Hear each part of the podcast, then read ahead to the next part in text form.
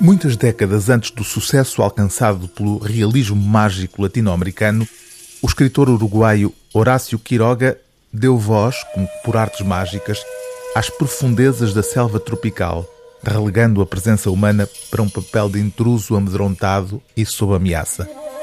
O ambiente é febril, a natureza impõe a sua lei. Ninguém faz ideia, em Buenos Aires, do que aquilo é quando um temporal se abate sobre a floresta.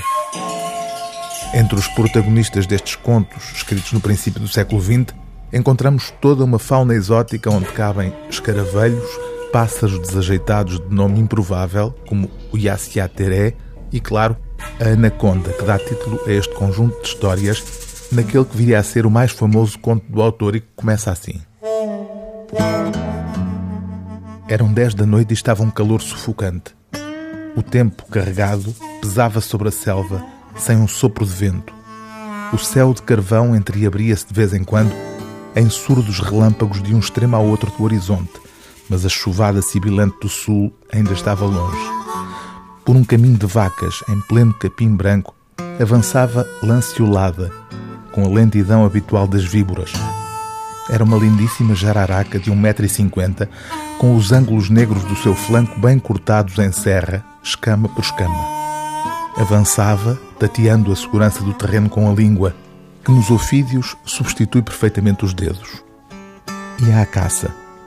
Ao chegar a uma encruzilhada de caminhos, deteve-se, enrolou-se prolixamente sobre si própria, mexeu-se ainda um instante, acomodando-se, e depois de baixar a cabeça ao nível dos seus anéis, assentou a mandíbula inferior e esperou imóvel. Minuto após minuto. Esperou cinco horas. Ao fim desse tempo, continuava igualmente imóvel. Má noite. O dia começava a romper e ia retirar-se quando mudou de ideias. Sobre o céu lívido do leste recortava-se uma imensa sombra. Gostaria de passar perto da casa, disse a jararaca para consigo.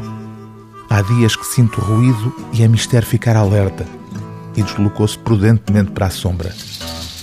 A casa à qual Lanciolada se referia era um velho bangalô de madeira todo pintado de branco. À sua volta erguiam-se dois ou três barracões, desde tempos imemoriais que o edifício estava desabitado. Agora ouviam-se barulhos insólitos, golpes de ferraduras, relinchos de cavalos, um conjunto de coisas que cheirava a léguas à presença do homem.